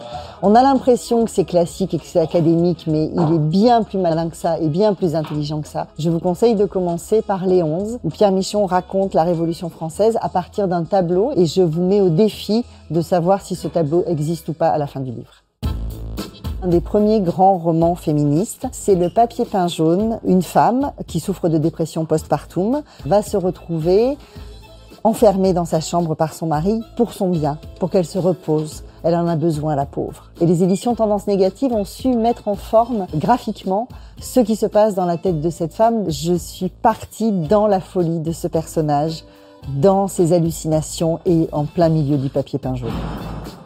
Mais comme je partage euh, la vie d'Aliénor Mauvigny, le papier peint jaune, the, Yellow Wallpaper, en anglais, peut-être l'un des plus beaux textes hein, de la littérature américaine, en quelques pages seulement, à découvrir en librairie d'urgence à Rennes ou ailleurs, la grande librairie se poursuit. Avec Marie-Hélène Lafont, Philippe Besson, Véronique Ovaldé et Camille Froide-Vaumétrie, dont vous retrouverez un dès demain les livres à la librairie Comment dire à Rennes, mais aussi dans toutes les librairies de France et de Navarre. On va se plonger maintenant dans un roman un peu fou, un roman d'une certaine Véronique Ovaldé. Alors vous vous souvenez peut-être hein, de ce que je sais de Vera Candida, de Personne n'a peur des gens qui sourient ou encore de Vie d'oiseau. Ben, je vous garantis que vous vous souviendrez de cette fille en colère sur un banc de pierre. C'est simple. Cette histoire, ça aurait pu être euh, un film d'Almodovar si ça se passait pas en Italie. Qui est-elle, cette fille en colère? Ben, C'est la brebis galeuse de la famille Salvatore. Elle s'appelle Aïda et on la rencontre alors qu'elle s'apprête à revenir sur son île natale de Yazza suite à l'annonce de la mort de son père. Ça fait 15 ans qu'elle n'y a pas mis les pieds, qu'elle n'est pas rentrée, et autant dire que ce retour va remuer bien des choses. Le passé, pour commencer. On va découvrir les raisons de son exil, mais aussi de ses amours secrètes, la complexité des relations qu'elle entretient avec chaque membre de sa famille, à commencer par ses sœurs. Moi, je voudrais vous poser une question, Véronique Ovaldé. Pourquoi avoir retenu cette image d'une fille en colère sur un banc de pierre. C'est ainsi qu'Aïda, votre héroïne, est décrite par l'un des personnages au milieu du livre. Mais en faire un titre, c'est quelque chose quand même. Mm, oui, mais alors, euh, ça me semblait très important qu'il y ait cette idée de colère, en fait, sur le titre, euh, dans le titre même. En fait, je trouve les titres après l'écriture du livre. il a failli avoir un autre titre, beaucoup plus long, parce que j'ai une passion pour les titres très longs, et il a failli s'appeler mais il disait trop de choses, je pense, ce titre. Il a failli s'appeler L'immémorial chagrin des filles qui ne sont ni des gars, ni des jolies, ni des intéressantes. Et voilà. Et là, votre éditrice vous a dit non, ça ne tient pas sur le livre. L'éditrice, elle est absolument hum, convaincue que je ne dis pas que des bêtises, mais elle s'est dit, elle m'a juste dit, c'est très très long, mais c'est surtout que tu en dis un peu trop peut-être avec ce titre. Alors que Fille en colère sur un banc de pierre, il est moins programmatique, on va dire. Et, hum, et je voulais en fait rendre hommage à ce personnage de Haïda, qui est un, de ces personnages que j'aime, qui est euh, ce genre de fille euh, qui va tenter de se reconstruire après une, euh, une dévastation. alors, elle n'est pas toute seule, il faut le dire. Parce que dans la famille Salvatore, Haïda a trois sœurs. qui, comme elle, portent des prénoms d'héroïnes d'opéra. Il y a Violetta, l'aînée, il y a Gilda, qui va pas très fort en ce moment. Et puis il y a Mimi, qui est, plutôt qui était, la Benjamine de la famille, la plus aventurière des quatre Salvatore. Le souci, c'est que Mimi a disparu, on l'apprend très vite, un soir de carnaval, alors qu'elle avait 6 ans, et on n'a jamais retrouvé le corps de Mimi. Et c'est Aïda qu'on tient pour responsable. Pourquoi? Alors, je ne vais pas exactement raconter pourquoi on tient Aïda pour responsable, mais cela dit, on sait dès le début du livre qu'elle va emmener, en fait, lors de, cette nuit de carnaval, elle va à la dernière nuit de carnaval. Ce sont les deux premières pages, hein, on peut le dire. voilà, et donc c'est, elle va emmener, euh, un peu à son corps défendant d'ailleurs, la petite Mimi. Euh, elles, vont faire, elles vont faire le mur, et elles vont aller au carnaval. Et, et Mimi ne reviendra jamais. Alors on ne sait pas ce qui est arrivé à Mimi, on ne la retrouvera jamais, on ne sait pas du tout ce qui s'est passé. La mère, leur mère est persuadée que Mimi est pas loin. Elle est coincée quelque part dans les limbes, mais qu'elle va revenir, un de ces quatre. Mais, euh, mais Aïda va vivre toute son enfance jusqu'à son départ de l'île, elle va vivre avec la culpabilité. La culpabilité et elle va être obligée d'assumer en effet cette, euh, cette- la disparition de la, de, de la petite. Et ça va être euh, évidemment un- un- un- une tragédie terrible dans cette famille.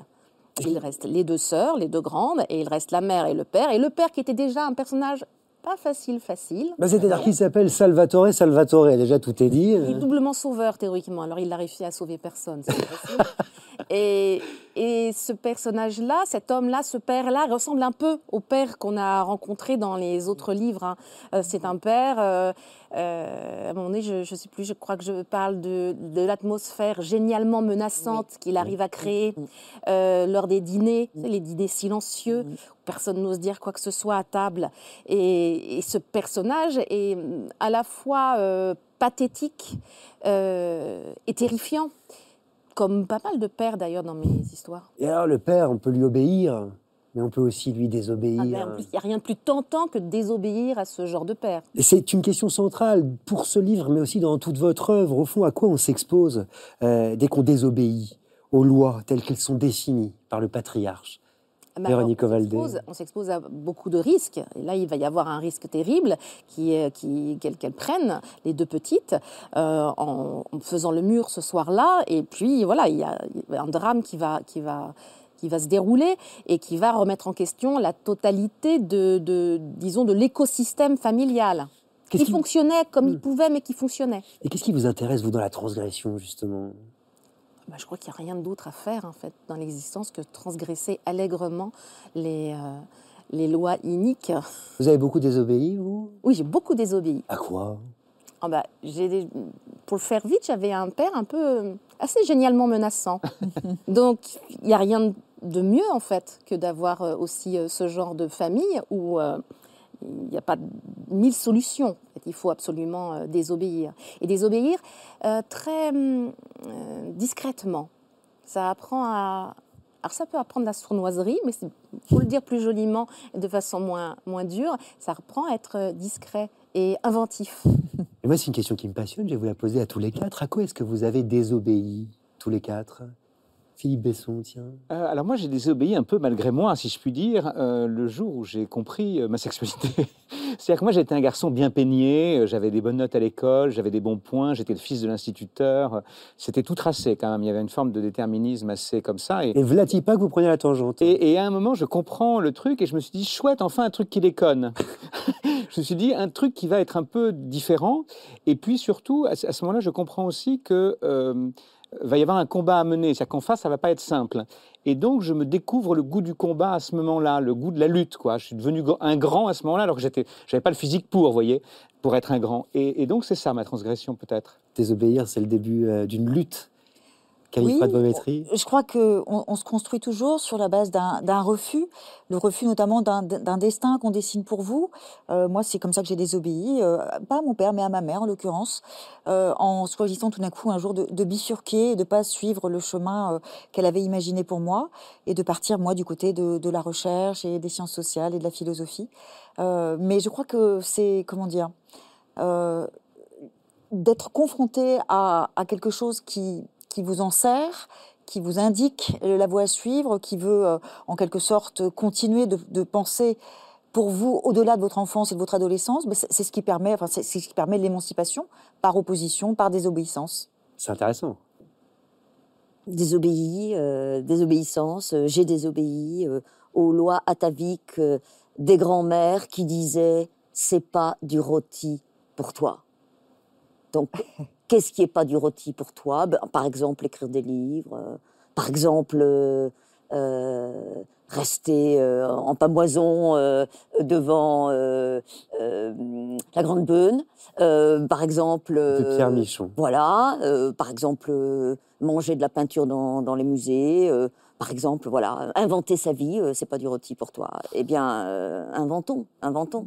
Est-ce que ça s'apprend, Véronique Ovaldé, à désobéir Ah non, ça s'apprend pas.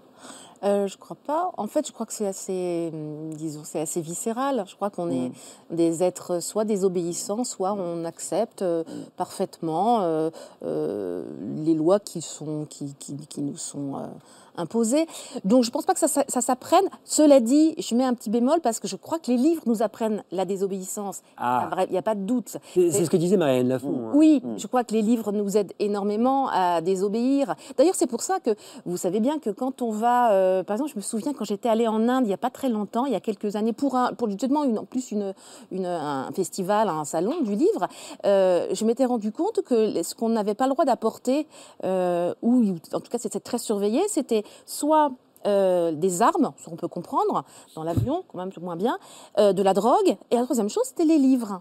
En fait, il se permettait de nous les retirer à la douane si jamais euh, on considérait qu'ils n'étaient pas adéquats. C'est la même chose en Chine. Et donc, je m'étais dit, c'est fou en fait. C'est trois choses très très dangereuses. Donc, vous voyez bien que là, on a quelque chose qui nous qui nous offre la possibilité de, de la désobéissance et de la, du risque. Mais dans les livres de Véronique Ovaldé, et dans celui-là tout particulièrement, euh, il y a un élan, un allant, une sorte de jubilation de la désobéissance. Ah oui. Et on en mesure Ah oui. toute la puissance organique, dès les premières pages d'ailleurs, quand, quand elle s'extrait dans la nuit comme ça, parce qu'elles ont envie des churros.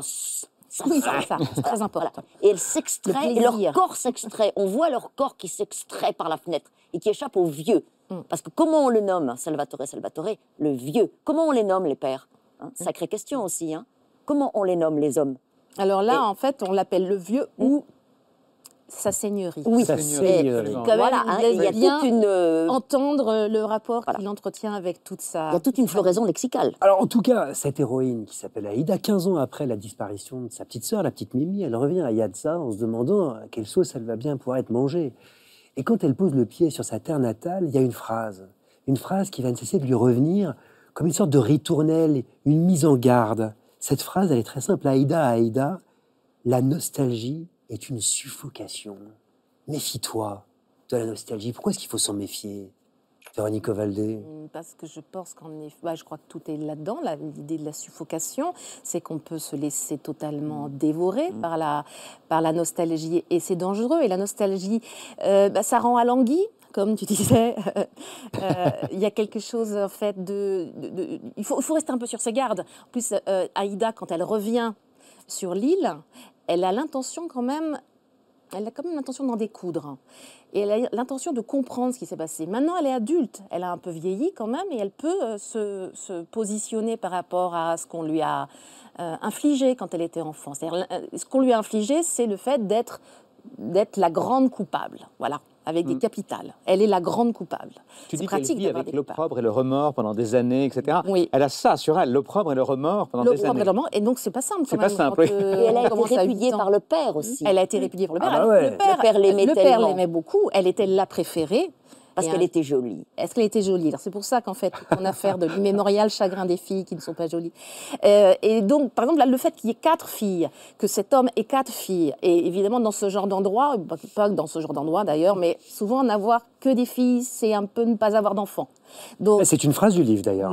oui, et c'est avoir quatre filles, pour lui, bon, c'est déjà pas très rigolo, mais alors il en a deux quand même qu'il aime beaucoup. La dernière, Mimi, et Aïda tout particulièrement. Et le fait qu'elle soit plus jolie que les autres, qu'elle soit plus charmante, plus espiègle, euh, plus vivante, en fait, fait qu'en fait, il, va, il va les préférer. Et moi, j'ai toujours remarqué cette espèce de, de, de- douleur qu'on impose aux, aux petites filles entre elles, dans les. euh, alors, je sais pas comment on dit, une sororie, ça existe, ça, une sororie Euh, Je pense qu'il me ferait un petit zibouiboui Oui, là, mon ordinateur, si je l'appelle sororie. Parce que féminicide, il n'y arrive bon pas. aussi. Et uxoricide aussi, d'ailleurs.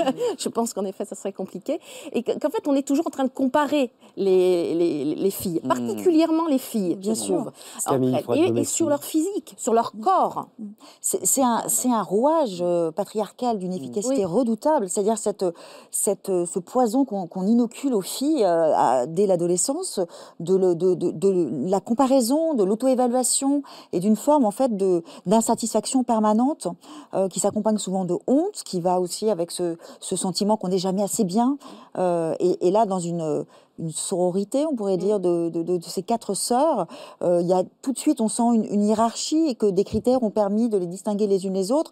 Et, ça fait qu'après, les filles partent dans la vie lestées de, cette de ce poids. Déjà dans un palmarès, ça, en fait. Absolument. Et donc, mm. donc, je pense que ça, c'est extrêmement violent pour, pour se construire. Mm. Et là, ça va être finalement l'un des nœuds important de, de, de, de, ce, de cette grande tragédie qu'ils vont tous vivre dans cette famille. Alors, après, je dis tragédie, mais il y a toujours ce, moi, mon habituel petit pas de côté quand je raconte les histoires, et, euh, je pense qu'il y a aussi beaucoup de choses assez... Euh, euh, humoristique dans ah bah, livre. c'est ça, mais il y a des de malice dans le livre. On entend germer les pommes de terre, quand même. oui, hein ça m'est arrivé. Ah, ça, c'est grandiose. Ça m'est arrivé d'entendre germer les pommes de terre dans le sac en craft. Je n'en doute pas une Philippe Besson. Il y a dans le procédé narratif de Véronique, une sorte de, clin d'œil qu'elle envoie au lecteur. Alors, évidemment, c'est des parenthèses. Parce qu'en fait, l'histoire, il faut le dire, l'histoire est racontée par quelqu'un, par un narrateur, une narratrice, peut-être un fantôme, euh, qui sait. Un fantôme. Mais il y a des incises, il y a des. Voilà, et ce narrateur nous aide quelquois, nous dire faites retenez bien cette information, parce qu'elle va, elle, va être importante pour la suite. il faut s'accrocher parce qu'il y a un foisonnement euh, narratif très baroque. Ouais. Hein oui, il y en a chronologie en effet hein où je fais des. Il y a du tours, oui, c'est ça. Mais, mais, comment vous l'avez trouvé cette voix là justement? Mais elle est là tout le temps. Oui, elle est là tout oui, parce qu'elle est là tout le temps, mais là elle est encore plus là. Mm. ici, dans ce livre-là. Mm. Parce qu'elle a toujours été là. Hein. Dans tous mm. mes livres, il y a un jeu qui apparaît. Moi, j'écris pas des livres euh, depuis très longtemps. J'écris plus de livres à la première personne. Euh, je, n'y arriverai pas, en fait, à complètement. Euh, en tout cas, moi, j'aurais l'impression d'être dans un artifice. Ça me gêne un peu. Mais, mais J'écris une histoire. Là, il n'y a pas de doute. Je vous raconte quelque chose, je vous raconte une histoire. J'écris de la fiction, j'invente, mais je suis là. Je suis là en permanence et c'est moi qui fais les petites remarques tout le temps et qui vous dit attention, regardez bien, n'oubliez pas. Mais quand est-ce que vous l'avez trouvé ça cette façon-là? Ça, c'est peu à peu, en fait. C'est venu très tôt, en fait, cette petite voix euh, qui, qui, qui, est finalement la petite voix qu'on a en tête en permanence. Et oui. cette, espèce de voix, euh, de commentaire parasitaire, partisan qu'on a tout le temps en tête. Ben, on l'a tous, cette petite voix insupportable qui ne s'arrête jamais, qui est là en plus dans les cogitations insomniaques, qui est là, qui est là, euh, qui est là tout le temps et qui est, aussi tellement pesante. Oui, mais elle nous aide par elle, Aide. Ça nous, ça nous guide. Oui. Bien sûr, mais parfois elle est un peu pesante. Mais ce qui est, ce qui est formidable, c'est que, j'ai rebondi là-dessus, Véronique, c'est une conteuse. Et c'est un terme, aujourd'hui, on a l'impression que c'est pas bien d'être conteur. Mais si, c'est bien d'être un conteur ou une conteuse. Et elle est une raconteuse d'histoire profondément moderne. Elle, ne raconte pas comme au 19e siècle. Et, se trouve qu'on est embarqué dans son truc tout, tout de suite. C'est ça qui fonctionne. Mm. Ça fait tellement de bien des gens qui nous racontent des histoires. Mm. Et eh ben voilà ce qu'elle fait. Qu'est-ce que je peux ajouter de plus? Lisez. Sicile peut-être. Non mais lisez quand même. Fille en colère sur un banc de pierre de Véronique Ovaldé. C'est publié chez Flammarion. C'est un roman solaire, plein d'allégresse, de vitalité, de suspense, où le comique, hein, vous le disiez, et le tragique s'entremêlent pour notre plus grande joie. Il y a même des oiseaux, en veux-tu, en voilà, comme souvent chez Véronique Ovaldé. Il y a même des ânes qui tombent des toits. C'est une réussite absolue. Et ce texte, moi, j'aimerais bien qu'on l'entende dans la voix de Colin Grison, qui était l'un des finalistes de la saison 2 de notre concours Si on lisait à voix haute. Regardez, écoutez, on se retrouve juste après.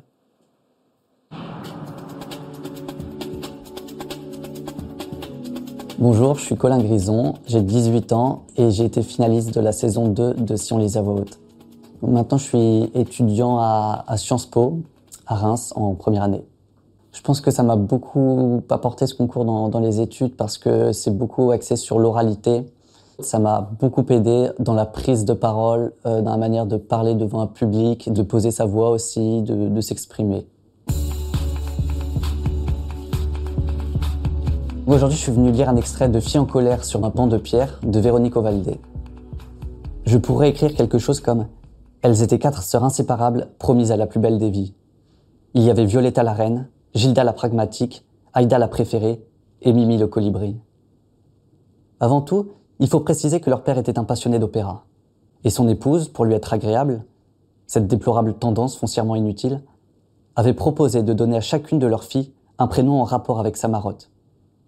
Il aurait préféré un Rodolfo ou un Alfredo, ou même à la rigueur un Giovanni. Mais il n'avait eu que des filles. N'avoir que des filles, c'est ne pas avoir d'enfants. C'était ce qu'il répétait, mi-figue, mi-raisin. Pour le moment, figurez-vous ces quatre petites filles sur une île baignée de soleil. Elles ont chacune deux ans d'écart avec la précédente. Un rythme parfait, répétait leur mère. Un bébé tous les deux ans. L'une commence à babiller quand la suivante arrive. Il fallait bien que quelque chose soit parfait dans cette progéniture exclusivement féminine. Colin Grison qui lit un extrait de Filles en colère sur un banc de pierre. Véronique Ovalde, qu'est-ce que vous... Bah, il a bien lu Ah bah ouais, Ah, magnifique. Mais parce que c'est un texte qui se dit, tout comme le vôtre d'ailleurs, Marie-Hélène Lafont, et comme Cécile Coulon nous l'a fait euh, euh, entendre également, ce sont des textes qui se prononcent. Véronique Ovaldé, Philippe Besson, Marie-Hélène Lafont, Camille Froide-Vaumétry sont mes invités pour cette première grande librairie de 2023. Et pour une rentrée littéraire d'hiver des plus riches, j'en veux pour preuve ce premier roman que voici, qui est signé Camille Froide-Vaumétry. Pleine et douce, c'est un roman euh, surprenant. Euh, imaginez une constellation de femmes qui gravitent autour d'un bébé, un bébé qui s'appelle Ève, et dont la mère, Stéphanie, s'apprête à fêter la naissance en grande pompe. Alors, à l'approche de ce grand événement, les invités, il y a les tantes, les cousines, la grand-mère, la meilleure amie ou encore la nounou. Tout le monde est sur les starting blocks. hein. Et au gré de leurs réflexions vont se dessiner plusieurs manières de penser. De penser le corps, le désir, l'amour, la sexualité, le vieillissement, le féminin. Ça donne un roman à plusieurs voix, un roman polyphonique, un roman pluriel, j'ai envie d'oser, pluriel de Zaleux, un cœur de femme. À travers cette forme, en fait, cette forme chorale, qui est une vraie forme, hein, Camille Froide-Vaumétry, qu'est-ce que vous nous racontez? Qu'est-ce que vous nous dites? Qu'est-ce que vous faites surgir? Quelle multiplicité? Ce que j'ai tenté de faire, c'est en partant de ce, choix, qui était vraiment le choix originel, d'écrire chacun de ces chapitres euh, à la première personne, c'est-à-dire que je consacre un chapitre à chacune des filles et des femmes qui composent cette constellation féminine. Donc chacune a sa voix singulière, et les unes s'ajoutent les, les unes aux autres et, résonnent les unes avec les autres. Mais ce que j'espère avoir produit, c'est euh, de cette euh, multiplicité des singularités quelque chose comme un chant, un chant choral où on entend un refrain qui est un peu toujours le même, le refrain, je dirais peut-être de la de l'émancipation, de la libération, et puis des, couplets. Alors là, pour le coup, qui sont chacun un peu différents, euh, qui, explorent chacun des thématiques corporelles euh, différentes. Mais l'idée, c'était de, produire quelque chose finalement qui est assez compliqué dans dans le champ féministe aujourd'hui, où les où les initiatives et les combats sont très nombreux, mais donc aussi très éparpillés euh, et parfois très très certains, euh, disons, un peu antagoniques. Oui. Euh, mais ce, que ce qui existe aussi, c'est quelque chose de choral. Ce qui existe aussi, c'est quelque chose de joyeux. Euh, et et c'était, enfin, il m'a semblé que je pouvais essayer de, de donner à entendre cette, cette joie chorale avec ces différentes voix. et, et quelle est la voix qui a jailli en premier? Parce qu'il faut bien qu'il y ait un commencement. C'est celle qui, qui fait le métier que je fais, à savoir qui est enseignante-chercheuse, qui s'appelle Corinne, qui est la meilleure amie. Oui. Euh, euh, et dans une toute première version, c'est elle qui allait avoir un enfant toute seule. Euh, et j'ai commencé par celle sans doute qui était, euh, en tout cas dans son activité, euh, la, la plus proche de ce que je, je vivais, je connaissais moi. Mais finalement, c'est Ève qui est devenue de plus en plus importante. Alors, la c'est le bébé. fille. C'est le bébé, et c'est une vraie question. Comment est-ce qu'on on- on fait parler un bébé, tout simplement? Alors, c'est le chapitre qui a été le plus facile à écrire pour moi, parce qu'en fait, c'est le seul pour lequel je ne m'étais pas fixé de contraintes littéraires, puisque, par définition, les bébés ne parlent pas encore. Ah, Ça Et- donne ce qu'on appelle une prosopopée. Voilà. et, euh, et donc, j'ai pu simplement écrire au plus près de ce qu'est mon écriture, j'allais dire spontanée. Alors que pour chacune des autres filles et femmes, il y avait quelque chose à chercher euh, d'une coloration, d'une tonalité, d'une émotion particulière, où je me fixais des petites contraintes euh, stylistiques ou littéraires. Et donc, j'étais dans un effort et, et une difficulté sans doute un peu plus grande pour moi. Ce bébé, il est né de procréation médicalement assistée. C'est un enfant, pour reprendre les mots de sa mère, Stéphanie, du désir et de la technique. Euh, en abordant ce sujet hein, de, de la PMA, qu'est-ce qu'il s'agissait pour vous d'explorer? Ici, quelle complexité? Eh bien, euh, c'est quelque chose dont on a beaucoup parlé depuis Oui. le début de l'émission, c'est l'idée de l'invention. C'est-à-dire, je crois que nous arrivons à un moment où nous avons cette chance dans nos sociétés occidentales de pouvoir réinventer, notamment la famille, euh, et de pouvoir explorer des modalités de conjugalité, euh, mais aussi de sexualité, mais aussi de d'identité de genre diverses, variées, fluides, et, et- et de mettre au centre un enfant qui est, disons, c'est pas pour rien qu'elle s'appelle Ève. C'est- C'est un, une, nouvelle première fille, une nouvelle première femme euh, qui est née du désir d'une femme euh, qui a décidé d'avoir un enfant seul parce qu'elle a aussi décidé de ne pas vivre en couple. C'est un choix. Ça aussi, c'est quelque chose euh, qui est important pour moi de dire que on, peut choisir quand on est une femme de vivre seule. On peut choisir d'avoir des enfants seuls. Comment dire Il n'y a c'est ce que ça révèle, c'est que la famille patriarcale, le père, euh, le chef de famille, et puis euh, donc son épouse et mère et les enfants, c'est finalement un cadre qui appartient désormais au passé. Et moi, ce que je trouve très intéressant dans votre livre, Camille Freud, vos maîtrises, c'est qu'aussi cette forme-là, chorale, permet des avis contradictoires. Alors effectivement, cette PMA, elle est très bien vécue, euh, une adhésion hein, chez la plupart des personnages. Mm. Il y a quelqu'un à qui ça plaît pas, Du tout. La qui s'appelle Nicole, Mm. qui est un vrai personnage, euh, une terreur. Il faut peut-être nous la présenter, cette Nicole, qui d'ailleurs précise que appeler son enfant Ève, quel culot. Oui, pourquoi pas Vénus c'est ce qui est- Euh, oui, la Gorgone, c'est-à-dire que La c'est Gorgone. Gorgone. La matriarche. C'est la matriarche. C'est, c'est pour moi, elle, elle, elle symbolise euh, toutes ces femmes qui n'ont pas eu d'autre choix que, que de jouer le jeu du patriarcat.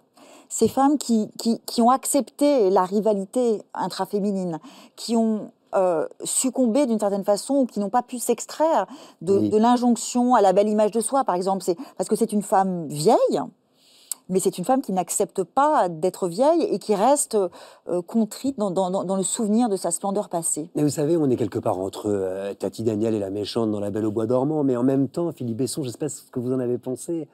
Il y a des pages où on a envie de la prendre dans les bras.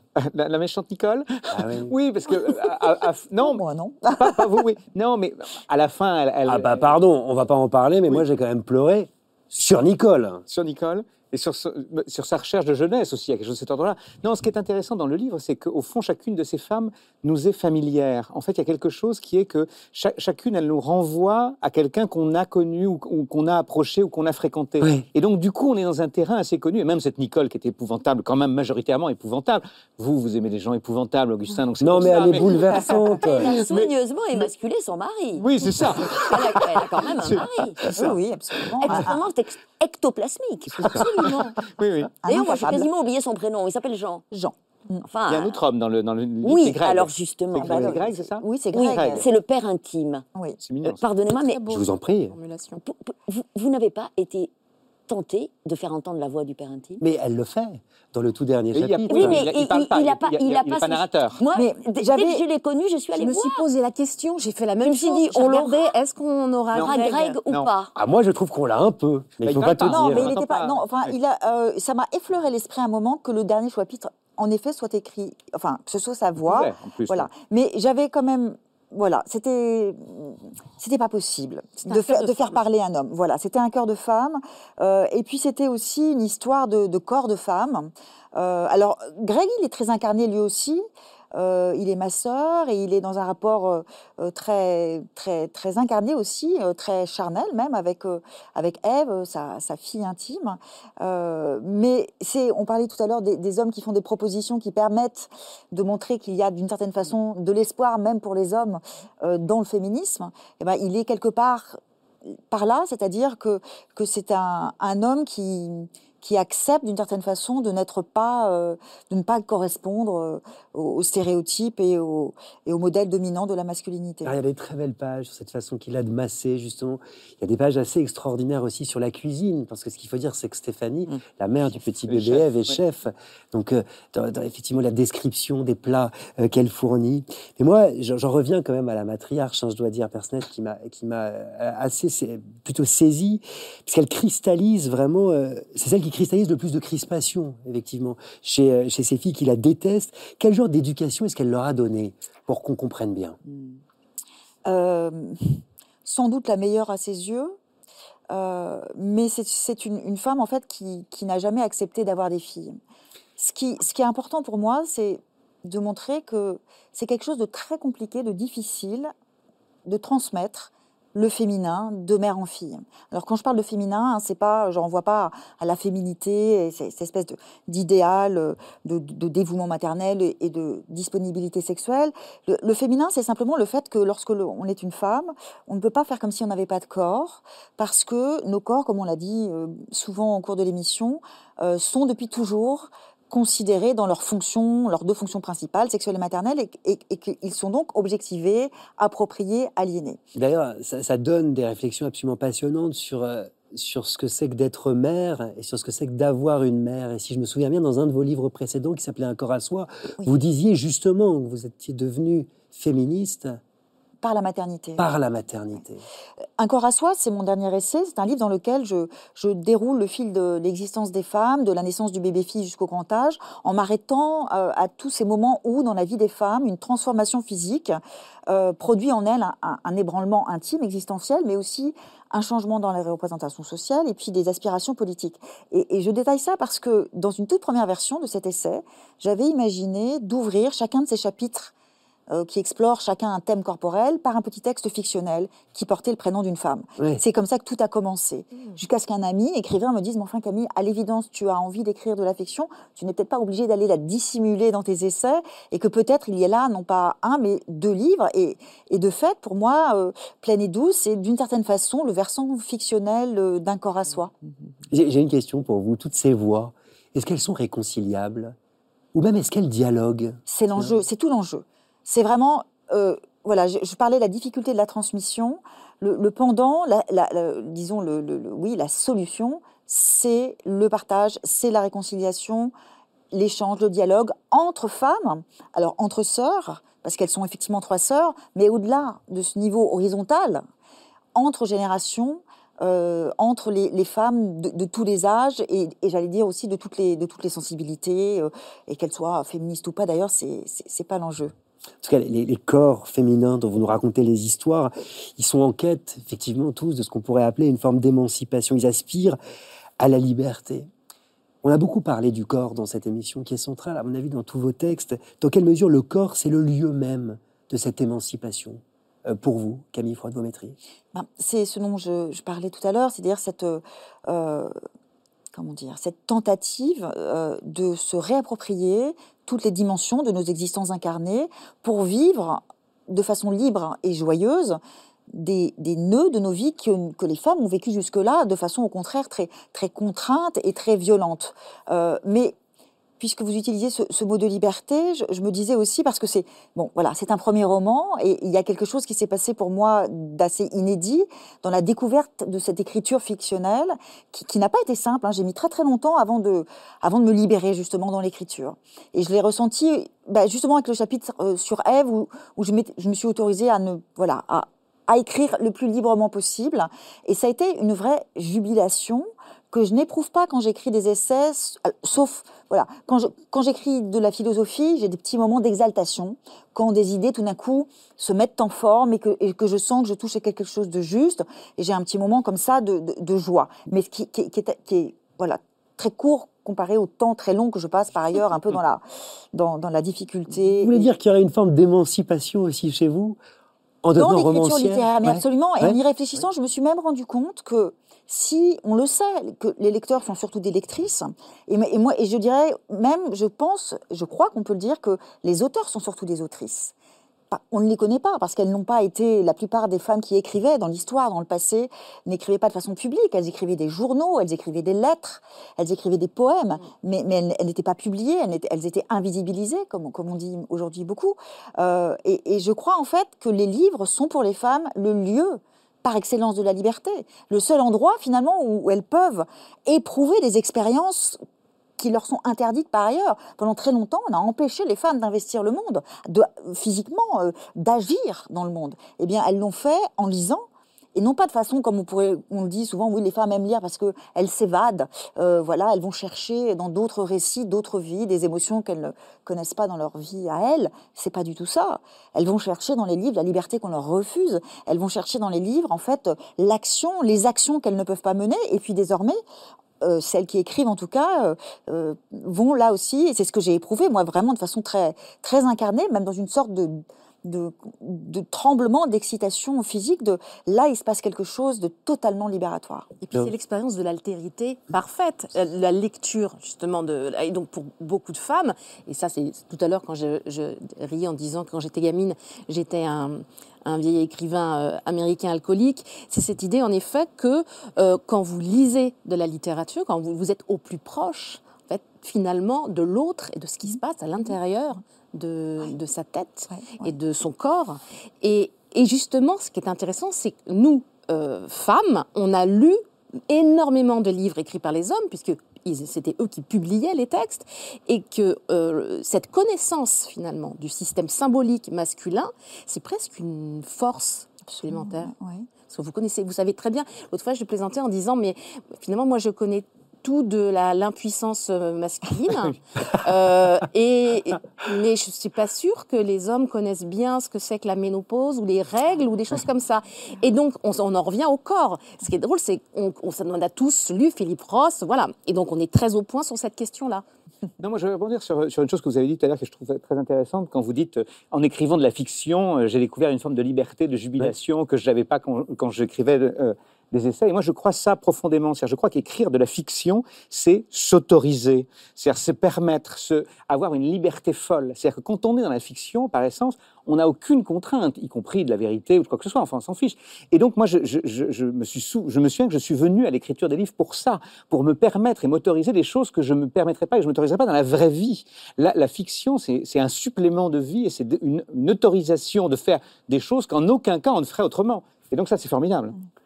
Et, et- et le- un des principaux défis pour moi dans, dans le livre, et c'est ça qui a été un peu long, c'était de, de sortir de, du réflexe de la démonstration. Mm. Je n'avais rien à montrer, il fallait que j'accepte de, de simplement, simplement dire et raconter et pas démontrer ou puis analyser. de, de- passer par le ressenti. C'est-à-dire qu'en fait, Voilà. ce qui nous touche chez ces femmes, c'est qu'elles nous touchent, justement. C'est pas, ça fait appel à notre cœur plus qu'à notre intelligence. Et je trouve que ça, ça marche très fort. Marie-Hélène Lafont. Oui, déjà, c'est pas une, c'est pas une, une- une démonstration. Il y a, voilà, il y a du, il y a du charnel qui se déploie euh, constamment avec des effets d'écho euh, d'une voix à l'autre. Euh, et et je- et- il, il me semble que dans tous les livres euh, présents ce soir, cette, il y a un fil aussi qui passe, qui est celui des, des, des frères et des, enfin, des, des, des sœurs, des, des, sorories ou des fratries. Enfin, là, frères et sœurs, et, et euh, ça court absolument dans, dans, dans tout le livre parce que j'ai trouvé très forte, moi, dans votre livre, les trois voix des trois sœurs. Ouais. Voilà. Euh, euh, Stéphanie, euh, Laurence et, et Lucie, c'est ça?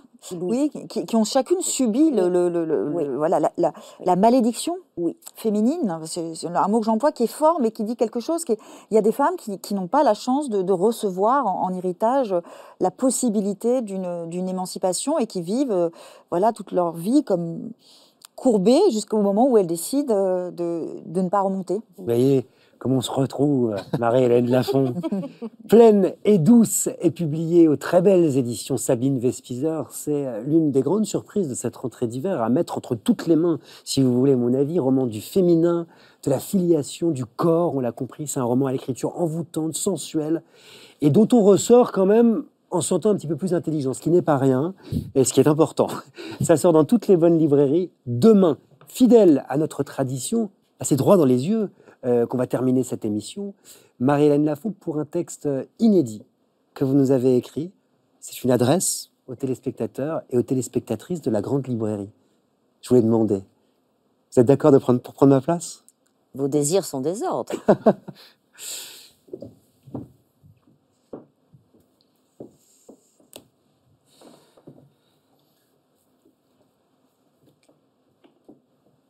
Construire un feu, c'est le titre d'une nouvelle de Jack London, où la vie d'un homme ne tient qu'à un fil, ce fil, savoir ou ne pas savoir construire un feu pour sauver sa peau par moins 50 degrés, seul au milieu de rien, dans l'hiver du Grand Nord canadien. On dirait que nous en sommes à peu près rendus là, nous, humanoïdes du premier quart du premier siècle du troisième millénaire, acculés à cette urgence, suspendus à ce fil dans le vide de nos guerres, de nos saccages, de nos réchauffements, de nos atermoiements et de nos impuissances. On dirait que nous n'avons plus le choix. Construire un feu, ce serait ici et maintenant, ça commence aujourd'hui et ce serait à recommencer toujours, ça s'apprend et ça se partage. Il ne faut pas que les gestes se perdent, ni les secrets. Il faut marcher sur le fil et souffler sur les braises. Les travailleurs du verbe que sont les écrivains soufflent sur les braises des mots, des phrases et des histoires. Ils ne savent pas toujours qu'ils le font, ni comment ils le font, ni même pourquoi, mais nous, humanoïdes, du premier quart, du premier siècle, du troisième millénaire, nous avons besoin des histoires qu'ils ont racontées, des phrases qu'ils allument, des mots qu'ils attiseront, pour dire les choses au lieu de tirer dans le tas, pour tenir tête au vent contraire et faire face aux vertiges familiers, nous avons besoin du juste mot à la juste place, des mots qui nous traversent, nous dépassent et nous débordent, des mots comme confiance ou vaillance ou silence. C'est magnifique. Merci, Marie-Hélène Lafont, euh, pour cette confiance. Euh, merci aussi à vous, Camille Froide-Vométrie, Véronique Ovaldé, Philippe Besson, pour votre euh, générosité. C'était merveilleux de parler avec vous pour cette première émission de la Grande Librairie. La Grande Librairie, c'est fini pour aujourd'hui, mais on se retrouve évidemment la semaine prochaine avec Pierre Lemaître, Michel Perrault, Philippe Claudel et Aurélien Bélanger. Bonne année, à mercredi prochain. Lisez bien.